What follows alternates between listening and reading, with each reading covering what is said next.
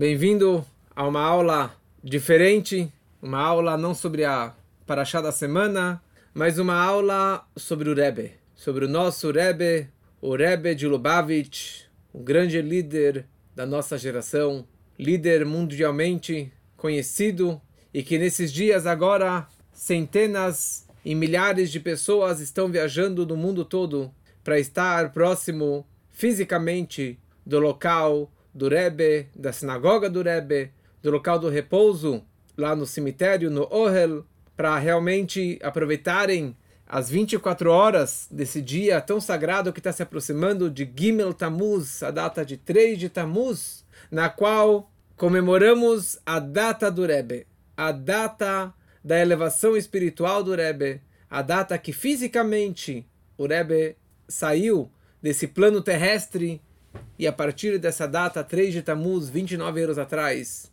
o Rebbe foi e está numa situação espiritual, mas como que o Zohar, a Kabbalah, o livro básico do Zohar, descreve, e assim está escrito no Tânia, na carta 27, que um tzadik que falece, um justo que falece, quando ele abandona, ele se separa, se desprende desse mundo físico e material, ele se encontra neste mundo material muito mais do que em vida. Repetindo, no momento que um justo, um tzadik, ele falece fisicamente, a partir daquele momento, ele se encontra neste mundo material e físico com todo o povo, com todos os seus seguidores, aqueles que estão conectados com ele, muito mais forte, muito mais presente, e vou acrescentar uma, uma palavra muito mais visível do que ele era durante a vida.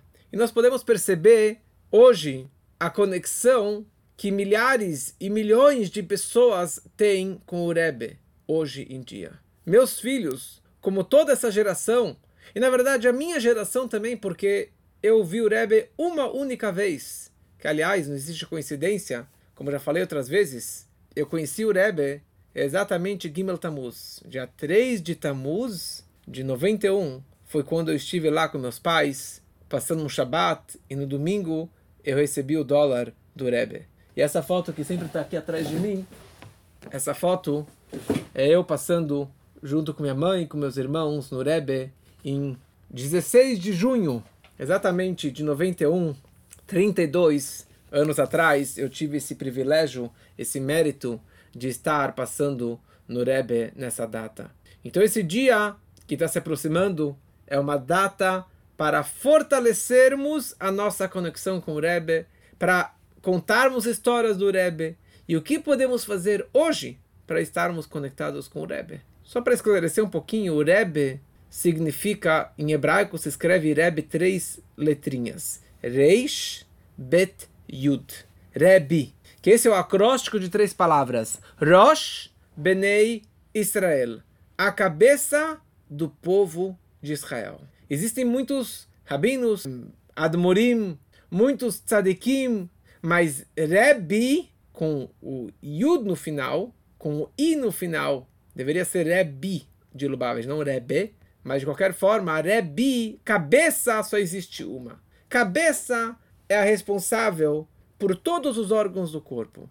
A cabeça se preocupa e manda mensagem para a unha do pé, para a unha encravada, qualquer órgão, qualquer parte do corpo, recebe e tem uma conexão direta com a cabeça. E esse é o papel do Rebbe.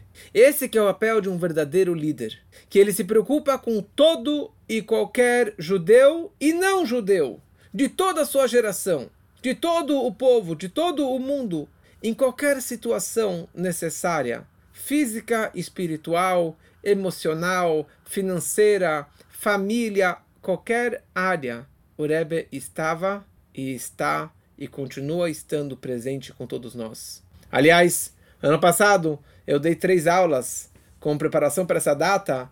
O Rebbe no passado, o Rebbe no presente e o Rebbe no futuro, e falamos muitas histórias e muitas ideias discutindo sobre a grandeza do Rebbe no passado, no presente e no futuro. Então hoje vamos é, falar algumas ideias de como nos conectarmos com o Rebbe e do que, que realmente o Rebbe representa para nós. eu gostaria de, basicamente, a aula de hoje eu gostaria de falar sobre a ideia de escrever para o Rebbe. A ideia e a importância de escrevermos cartas para o Rebbe. E para isso, eu gostaria de começar da seguinte maneira. O Rebbe pedia inúmeras vezes, inúmeras formas, de que as pessoas escrevessem para ele. E você pode ler nas cartas de respostas do Rebbe, que existe uma coleção inteira de cartas do Rebbe que se chama Igeret HaKodesh, Grot Kodesh, que por hora foram impressos 33 livros com milhares, dezenas de milhares de cartas que o Rebbe respondeu para dezenas de milhares de pessoas ao redor do mundo sobre todos os tipos de questionamentos, mas em muitas dessas cartas o Rebbe fala obrigado pela tua carta. Demorou, hein? Demorou você me escrever. Apesar do, da, da tua ausência, agora finalmente eu fiquei muito feliz de receber a tua carta. E expressões como essa, frases como essa, o Rebbe descrevendo a satisfação, a alegria, o prazer que ele tem de receber a carta das pessoas. E por outro lado, o Rebbe reclamava que as pessoas não davam feedback, que as pessoas só escreviam os tsures, os pepinos, os abacaxis, os problemas, mas na hora que você conseguiu casar, você conseguiu se sarar, você conseguiu emprego, você conseguiu dinheiro, você conseguiu solucionou, ou seja, a minha brachá deu certo, a brachá de Deus deu certo, me dá esse naches, esse prazer, essa satisfação de saber que você está bem. Saber que você está bem. Então Rebbe sempre pedia que as pessoas por favor, eu estou aguardando boas notícias. Por favor, me traga boas notícias, me descreva boas notícias para eu ter esse prazer de saber que as coisas estão boas. Então, muitos Hassidim têm o bom costume de escrever é, periodicamente uma carta para o Rebbe, escrevendo um relatório das atividades daquilo que ele fez. E não só na hora que está apertando não só na hora do desespero, porque na hora do desespero muitas e muitas pessoas sabem para onde recorrer, sabem para onde correr atrás, pedir uma brachá para o Rebbe para que realmente ele possa abençoar aquela pessoa. O papel do Rebbe, só para esclarecer mais uma palavra, Rebbe, ele é a cabeça do povo de Israel. E ele é o representante e, o, e a ponte de conexão entre o povo de Israel e Deus. Que esse era exatamente o papel de Moshe Rabbeinu. Moshe falou a seguinte frase: Anochi omed benechem ben. Eu me encontro, o meu papel, disse Moisés, é entre Deus e vocês, o povo de Israel. Sempre que o povo precisava de alguma coisa, para que eles apelavam? Não para Deus, para Moisés. Eles queriam reclamar, reclamam para Moisés. Queriam pedir, era para Moisés. Qualquer coisa era Moisés. E quem era o porta-voz de Deus para o povo? Moshe Rabbeinu. Ele que transmitiu todas as mensagens e tudo, para o bem pro... Ele que era o responsável pelo povo. Como aquela historinha do, do Moisés que foi atrás, atrás daquele carneirinho que fugiu e ele se preocupou com aquele um carneirinho. E Deus falou: é este tipo de líder que eu quero, que se preocupa com cada carneirinho. Por um carneirinho, ele tem centenas, milhares de carneirinhos. Ele se preocupa com, com um indivíduo. O verdadeiro líder é aquele que se preocupa com cada indivíduo, com cada pessoa em particular. E o Rebbe, nas cartas, também descreve uma frase que é a seguinte. Primeira coisa, o Rebbe, muitas vezes ele se desculpa, fala, olha, desculpa que demorou, mas a demanda era muito grande. As cartas que chegaram eram, muito, eram muitas, então demorou um pouquinho para conseguir te responder. E mesmo que você acha que eu não estou te respondendo, mas sou eu que estou te respondendo. Meu secretário está aqui fazendo as respostas, mas eu que estou lendo cada pergunta e eu estou respondendo cada resposta com a assinatura do Rebbe e às vezes com a assinatura do secretário, mas o Rebbe lia e se preocupava com cada, com cada pessoa, com cada carta que ele respondia. Até fizeram uma, uma enquete na, na época do, do presidente Johnson. Quem era a pessoa nos Estados Unidos que recebia mais correspondências? E obviamente, number one, saiu o presidente Johnson. E em segundo lugar, saiu o Rebbe de Lubavitch. Eram milhares e milhares de cartas diariamente que chegavam para o Rebbe. Só que a grande diferença é a seguinte: o presidente Johnson ele tinha 20 secretárias, 30 ministros e, e, e funcionários que, abri, que abriam todas as correspondências e faziam uma seleção e chegava até o Rebbe só aquelas mais importantes que ele precisava ler ou só dar uma assinatura. E já estava impresso, já estava assinado, ele simplesmente precisava assinar. O Rebbe fazia questão de pegar ca cada carta na sua mão, cada uma por uma, e abria o envelope, lia a carta e respondia aquela carta. Abria o envelope e abria e respondia. E daí uma pessoa ficou meio indignada com isso, como o tempo que o Rebbe está perdendo diariamente, cada minuto, cada segundo do Rebbe era super precioso, e ele comprou uma máquina que abria envelopes. Então isso aqui vai economizar alguns minutos para o Rebbe diariamente. E ele colocou na mesa do Rebbe. E o Rebbe não usou. Daí eles pensaram, bom, provavelmente a máquina é muito barulhenta e isso está atrapalhando a concentração do Rebbe. Então ele comprou uma outra máquina, a mais cara dos Estados Unidos, a mais moderna, extremamente silenciosa, e colocou na mesa do Rebbe. E o Rebbe não usou aquela máquina. E daí vieram perguntar para ele, para o Rebbe, por que ele não está usando. O Rebbe falou a seguinte resposta: porque às vezes uma pessoa me escreve uma carta e ele escreve aquela carta com dor, com aflição, com sofrimento pela situação de apuro que ele está passando. E quando essa pessoa ela vai grudar, naquela época era grudar o envelope, fechar o envelope, às vezes ele derrama uma lágrima ao trancar, ao fechar, lacrar aquele envelope. E concluiu o Rebbe dizendo o seguinte: na hora que eu abro aquele envelope, eu sinto a dor, o sofrimento daquela pessoa. E baseado nisso, eu já sei o, o, o sentimento, o espírito daquela pessoa que colocou dentro daquela carta e eu já sei dar a resposta para ele. A máquina nunca vai me dar esse relatório da lágrima, do sofrimento que aquela pessoa colocou na hora de escrever aquela carta. Então, tem situações que você pode escrever uma carta fisicamente, você pode mandar hoje por e-mail, você pode mandar com alguém uma carta, como que várias vezes pessoas mandam para mim carta para eu levar até o Oel, levar até o Rebbe. Mas existem situações que você pode mandar uma carta telepaticamente. Digamos que é num Shabat e você não consegue escrever. Uma vez estava numa situação de muito de grandes apuros e era num Shabat e eu parei num canto, fechei meus olhos, me concentrei e escrevi telepaticamente uma carta para o Rebbe. E eu abri aquele livro de Grot Kodesh, de cartas sagradas do Rebbe, e a resposta foi na mosca. Foi exatamente a pergunta que eu estava precisando. Isso foi, na verdade, duas, três vezes aconteceu isso já comigo. Mas tem uma história que, que descreve, que o Rebbe fala que isso funciona nesse sentido. O Rebbe descreve, eu tenho uma história que tinha uma senhora da Austrália que trabalhava num, numa sinagoga no Beit Chabad, e uma das pessoas, um, um dos frequentadores, precisava de uma brachá urgente. Então essa senhora, ela decidiu viajar da Austrália para Nova York para pedir a bênção para o Rebbe.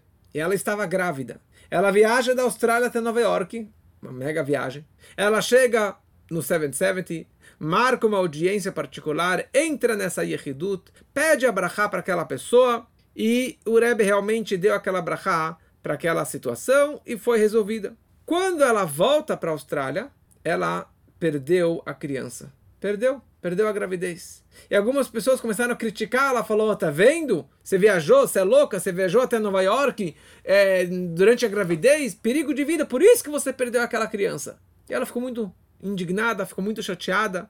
E na outra vez, mais para frente, quando ela estava em Nova York, ela estava numa, numa, audiência com o Rebbe, ela contou para o Rebbe o que aconteceu. E, e ela perguntou por que isso aconteceu comigo. Será que realmente, pelo fato que eu viajei, eu perdi aquela criança? E o Rebbe falou para ela o seguinte: o fato que você perdeu a criança não tem nada a ver com a tua viagem para cá. Aliás, mulheres grávidas de oito meses podem viajar e não tem perigo para perder aquela criança. E principalmente que você viajou até aqui por um ato de amor ao próximo, de Avat Israel. Então, esquece isso. Só que o que? Existem almas que elas descem para o mundo somente para passar uma gravidez num ventre judaico. E essa que era a missão daquela alma. E essa que é a situação desse bebê que você acabou perdendo. Então não se preocupe, minha senhora. Mas, concluiu o Rebbe, e essa frase que é mais importante. Na próxima vez, você não precisa viajar até aqui para pedir alguma coisa. Se você precisar pedir alguma coisa, precisar de alguma bênção, você pode sentar na tua casa, num cantinho da tua casa, sozinha, fechar os olhos, meditar e se concentrar e apertar Enter na tua cabeça, enviar telepaticamente, mentalmente, emocionalmente a tua carta e a carta vai chegar aqui. Essas foram as palavras do Rebbe, descrevendo do poder da ligação com o Rebbe. Porque, na verdade, a ligação com o Rebbe não é a caneta, ou a, a caneta escrevendo no papel, mas é a conexão de alma com alma com o Rebbe, sendo que é uma alma global, é uma alma de uma liderança máxima, e na hora que você se conecta com o Rebbe, automaticamente o Rebbe se conecta com você. Então as pessoas falam, ah, eu vou escrever para o Igrot, para o Igris. Eu vou escrever para o livro de cartas. Né? Tem os livros de cartas do Rebbe, o Igrot Kodesh, Igrot Kodesh. E as pessoas, elas escrevem cartas e colocam dentro do livro. É isso que muitos costumam fazer. Existe esse costume já há muito tempo de escrever cartas e aleatoriamente você abrir o livro e ver a resposta que sai no livro. E pessoal, é incrível, é inacreditável e mais ainda, é inexplicável de como que isso funciona, mas funciona exatamente dessa forma. Você escreve para o Rebbe e a Brachá vem, a bênção divina vem para você. Você se conectando com o Rebbe. De novo, a bênção vem de Deus, mas você pedindo para o Rebbe para para pedir para Deus, para se conectar com Deus, para atrair essa bênção para você daquilo que você precisa, funciona e funciona mesmo. Então você não escreve uma carta para o livro, você escreve uma carta para o Rebbe. Quando o Rebbe anterior, ou seja, o sogro do nosso Rebbe faleceu em 1950, o Rebbe disse várias frases muito, muito fortes, descrevendo como que o seu sogro, o Rebbe anterior, continua vivo. Ele continua vivo espiritualmente. Ele continua abençoando o povo. Ele continua viva, vivo materialmente. Nós não conseguimos enxergá-lo, mas ele continua conosco o tempo todo fisicamente. Ele está aqui com a gente. E pessoas que já escreveram, que já se comunicaram, que já tiveram um, uma experiência própria, testemunharam. E eu tenho inúmeras situações e provas que isso realmente é verdade. E é uma, uma frase que o Rebbe repetiu inúmeras vezes, a frase em Yiddish, mas a frase é a seguinte: Você escreve para o Rebbe, e o Rebbe vai encontrar uma forma de te responder. Você escreve, e o Rebbe vai achar uma forma, um jeito de atender o teu pedido. E a história básica dessa mensagem, dessa frase, desse slogan do Rebbe, é uma frase é uma história que aconteceu no final da década de 30. O Rebbe estava naquela época em Paris, assim, fugindo, uh, fugindo de Hitler, mas o Rebbe estava lá estudando em Sorbonne. E o Rebbe se encontra com um judeu que se chamava um, ehm, Bleibisch Heber. E ele tinha uma grande pergunta. Ele falou: tem um grande negócio aqui em Paris, grande business, mas eu sei que Hitler está chegando aqui na França, está tá chegando em Paris. Eu não sei se eu, eu não sei o que fazer. Eu não sei se eu fico aqui pelos meus negócios ou se eu vou embora da Europa. Ou fujo da Europa. Então, o, o nosso Rebbe, que ainda não era Rebbe, Ramash, que ele era casado com a filha do Rebbe anterior, mas ele era jovem, não era, não era o Rebbe mesmo, ele falou, então escreva uma carta para o meu sogro, para o Rebbe anterior. Que o Rebbe anterior estava na Polônia. Ele falou, como assim? De Paris para a Polônia não tem nenhuma. Tá, tá cercado, não tem meio de comunicação. Como que eu vou mandar um telegrama, uma carta pro, pro, pro Rebbe se ele está aqui fora? E o Rebbe virou para ele e falou: Você escreve e o Rebbe vai encontrar uma forma de te responder. Tá bom? Ele escreveu a carta, foi até o escritório do, do telegrama e mandou um. Te... Chegou lá, falou: Quero mandar um telegrama para a Polônia. E eles gozaram dele, falou: Impossível, como que você vai mandar uma carta? E eles não enviaram aquela carta, mas ele havia escrito a carta. Na manhã seguinte, ele acorda com uma clareza dentro de si que ele precisava fugir agora da Europa e ir para os Estados Unidos. E foi isso que ele fez. Ele pegou toda a família e fugiu da Europa. Perdeu toda a fortuna que ele tinha, todos os negócios que ele tinha. Mas ele foi para a Europa. Ele foi, foi para os Estados Unidos, desculpa. Mas ele salvou toda a sua família. Ou seja, ele escreveu a carta de coração, de sentimento, ele enviou para o Rebbe, e isso, na verdade, trouxe essa salvação e essa clareza no seu pensamento que realmente ele precisava fugir da Europa o mais rápido possível. Então, depois de 10 de Shvat, Yud Shvat, de 1950, quando o Rebbe anterior faleceu, o Rebbe repetiu essa frase inúmeras vezes. Você escreve para o Rebbe, e o Rebbe vai encontrar uma forma de te responder. E uma vez o Rebbe trouxe uma prova disso do Tanakh uma história do profeta Elial. O Elial Anavi já havia falecido e ali descreve vai avó mirtav Elial. Veio uma carta do Elial Anavi. Ele trouxe uma resposta para aquela pessoa que estava precisando de um conselho. Ou seja, isso aqui não é uma, não é uma invenção do Chabad, não é uma invenção nova de hoje, nossa. Isso aqui é um costume que já vem lá de trás. Como eu falei uma vez, que encontrei um judeu super é, não frequentador, e ele me disse a seguinte frase.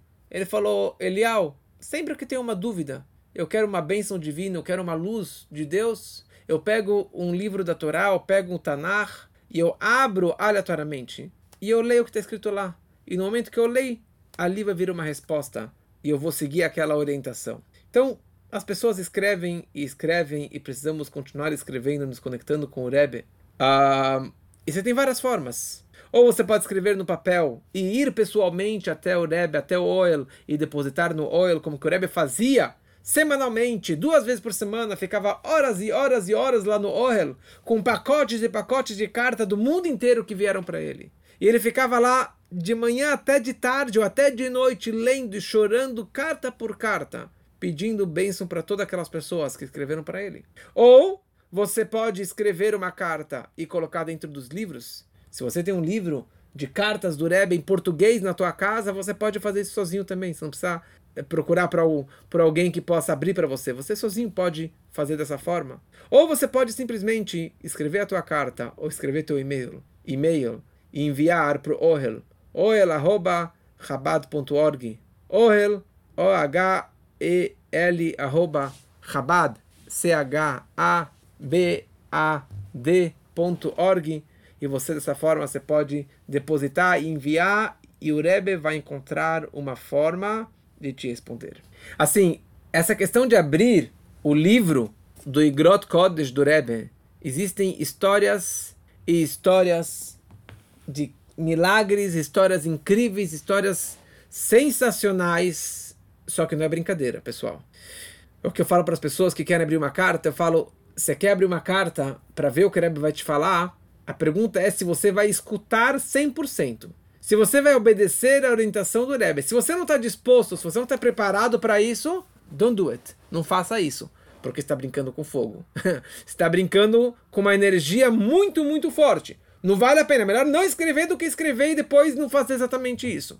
Não é como as pessoas. Ah, deixa eu ver o que o Rebbe vai falar para mim. Não funciona. Se você quer escrever e abrir um livro, escrever você pode escrever sempre, mas abrir o livro para ver uma resposta, só se você realmente estiver preparado para isso. Agora, pessoa que ela vem com sinceridade, a resposta vem, a resposta acontece. Como que muitos de vocês já fizeram isso, e eu gostaria de relatar umas histórias que aconteceram comigo é, ultimamente. Duas semanas atrás, veio um casal que não são Chabad e queriam saber se eles têm que fazer a viagem para o Rebbe conosco no mês de Elul. E, e o marido tinha acabado de receber o visto dele. Mas ele não estava muito empolgado, não estava com dinheiro, não queria viajar. E eles vieram escrever uma carta para o Rebbe. E abriram o Igrot Kodesh. Aleatoriamente, pegaram um livro e abriram. E colocaram a carta dentro. E a carta saiu exatamente no dia no qual eles estavam escrevendo. Era 19 de Sivan, a carta 19 de Sivan. Já é um entre 354 e 345. O que o Rebbe escreve lá? Sobre o fato que você acabou de receber seu visto. Então você está perguntando se você deve fazer a sua viagem. Então, antes de você fazer a viagem, você tem que verificar o Tfilim, etc. E brachá e vários conselhos do Rebbe. Isso chama coincidência? Ou providência divina? Ou uma brachá exata do Rebbe? Uma outra família veio dois meses atrás, escrever uma carta e eles têm um problema financeiro que já se arrasta há mais de 20 anos. Tinha uma empresa, a empresa quebrou e um fiscal, era um funcionário, ele acabou virando fiscal pelo governo, e ele acabou roubando milhões e milhões daquela empresa. E eles vieram escrever uma carta para o Rebbe pedindo uma brachá. Isso era uma sexta-feira de manhã, sexta-feira de tarde, algumas horas depois. A juíza reconheceu por conta própria que aquele fiscal, que aquele síndico estava roubando a família, estava roubando, roubando da empresa que não pertencia a ele, e ela descartou, mandou ele para fora, e dessa forma começou a voltar é, e melhorar a situação para a família toda. Vinte e poucos anos ele estava esperando essa bênção. E a juíza, de repente, caiu na cabeça dela essa ideia de dispensar o cara, de, de pedir, de confiscar os bens que ele havia roubado. E um mês e pouco atrás, um casal teve uma criança. Só que essa criança foi uma brachá clara da carta do Rebbe. Porque eles vários anos aguardavam a bênção de poder ter uma criança, de poder engravidar, e não conseguiam, não conseguiam, não conseguiam. E vieram escrever uma carta dez meses atrás, e o Rebbe na carta falou: vocês vão ter um filho. Preto e branco, vocês vão ter um filho. E algumas orientações sobre a gravidez, brachá e boas notícias. No mês seguinte ela engravidou. E um mês atrás, um mês e pouco, a criança nasceu. E assim existem, que eu testemunhei dezenas de histórias na minha família, na minha pessoa, na saúde do meu pai. E isso acontece e continua acontecendo não só comigo, mas com qualquer pessoa que acredita que se conecta com o Rebbe, com a cabeça do povo de Israel, você presencia e testemunha milagres na sua vida. E é real. Isso são histórias verídicas, histórias que realmente acontecem para cada um de nós. E que aproveitemos essa nossa conexão com o Rebbe. Que, aliás, essa semana, para Shah Korach, semana passada, a história dos espiões, tanto a história dos espiões, que falaram mal da terra e que foram castigados. Qual foi o pecado deles? Que eles foram contra Moshe. Eles cortaram a ligação com Moshe Rabbeinu, com o líder da geração. Moshe enviou eles para falarem bem da terra e eles voltaram falando mal da terra e apontando o dedo para Moshe e queriam apedrejar o Moshe Rabbeinu. E por isso que eles foram castigados. Eles foram contra a liderança máxima do Rebbe da geração. E a mesma coisa acontece nessa semana. A história de Korach. Korach, que era primo de Moshe, e ele apontou o dedo para Moshe e falou: Moshe, você se auto-intitulou como líder.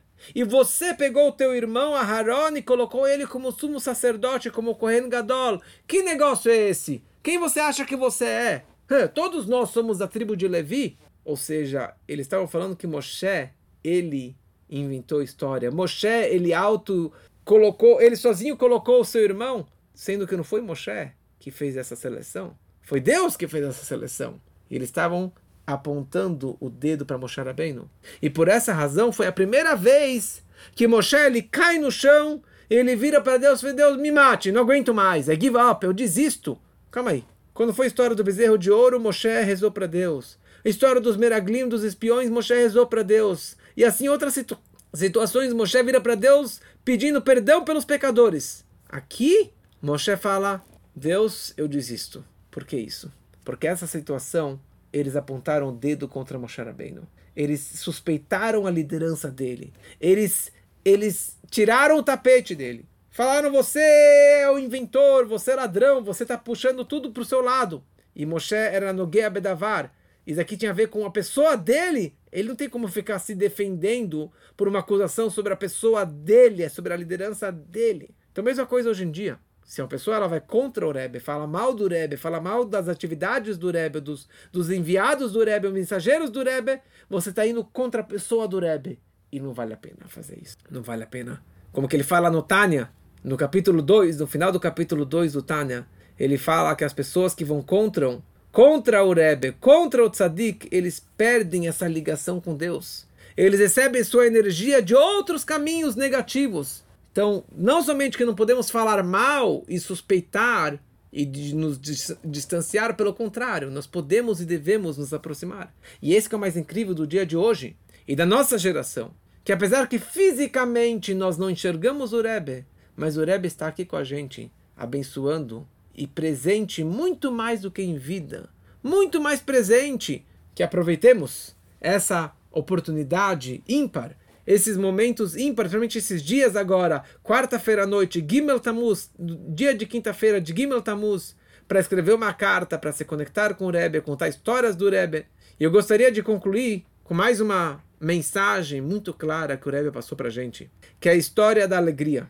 Já falamos na outra aula do Tânia sobre a importância da alegria, mas o Rebbe transmitiu alegria para o mundo. O Rebbe trouxe alegria para o mundo. Depois de uma geração pós-holocausto, uma geração destruída, o Rebbe mudou o movimento. O Rebbe mudou o sentimento e o comportamento que tudo tem que estar conectado com alegria. E esse grande Hassid, que se chamava Reuven Dunin, ele morava em Israel e ele era um motorista de trator. E ele acabou se aproximando do Rebbe e ele tinha uma grande intimidade com o Rebbe a tal ponto que ele batia na porta e entrava no quarto do Rebbe. Quando ele estava lá estudando no 770 na Yeshiva do Rebbe, ele certa vez ele fez alguma transgressão, algum pecado mínimo, alguma coisinha que ele se sentiu mal.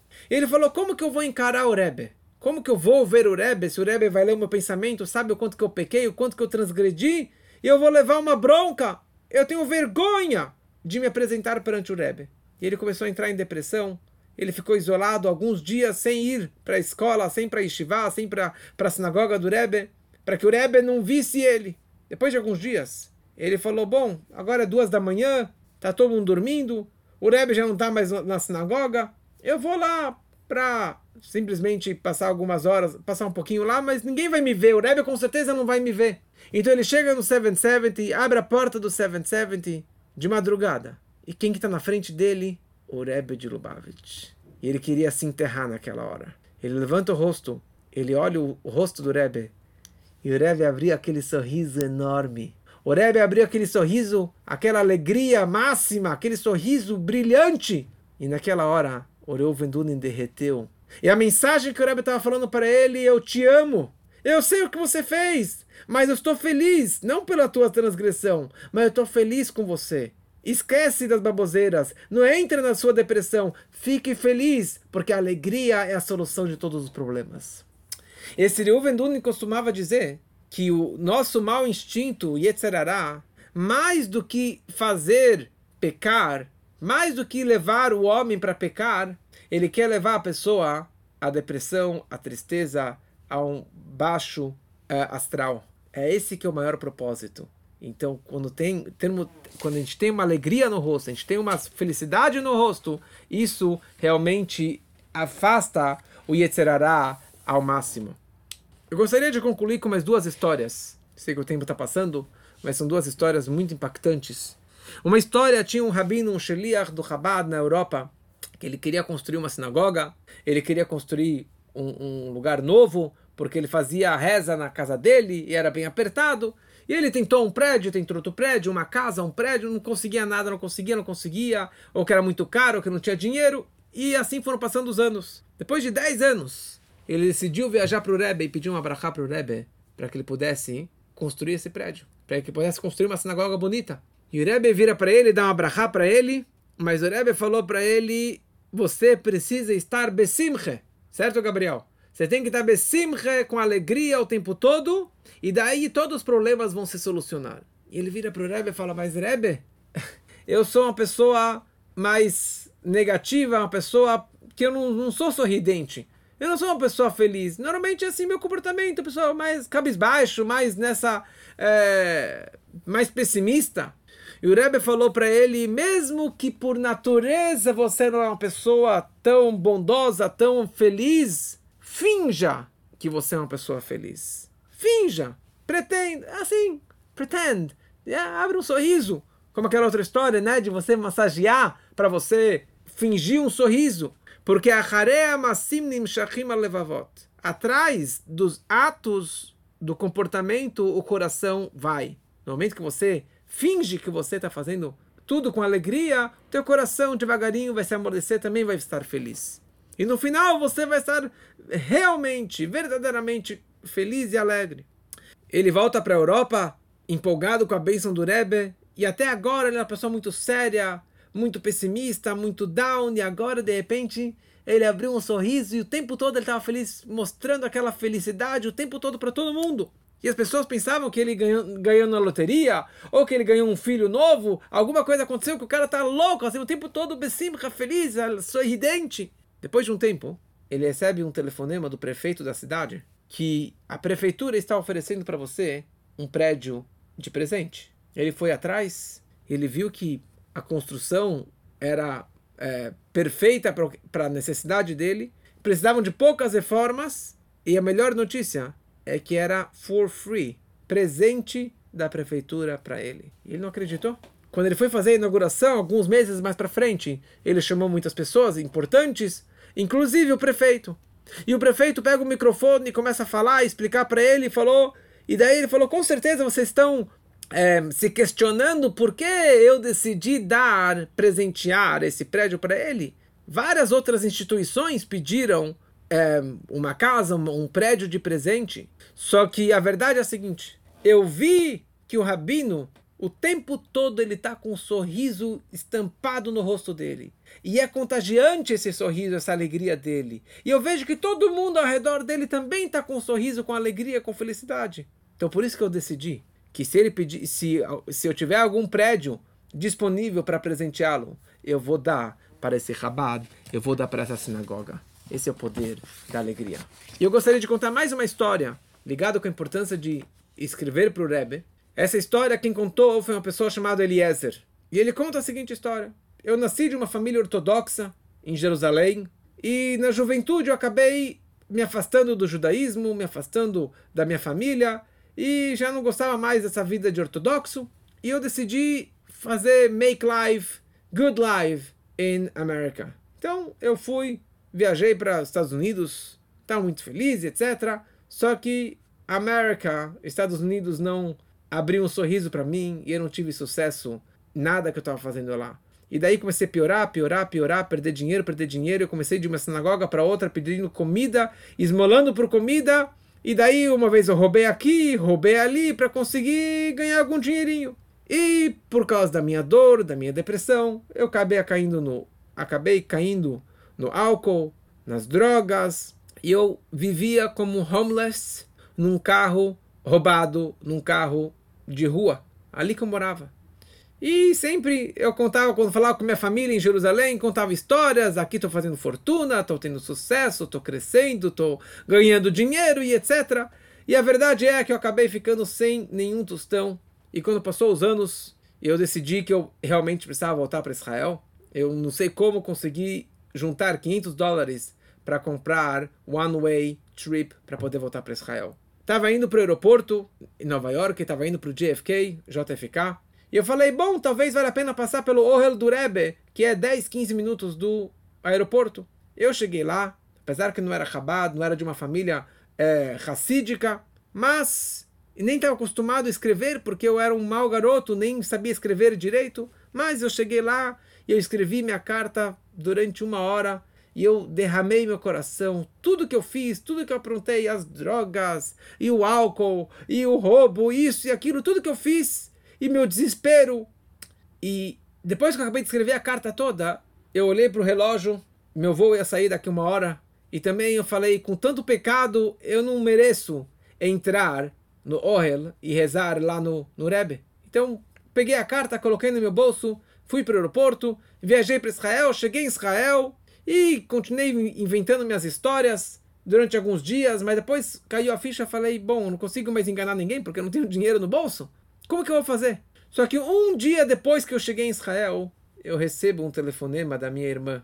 Uma mulher muito especial, muito é, sensível, e ela era uma ativista em projetos sociais. Em projetos sociais.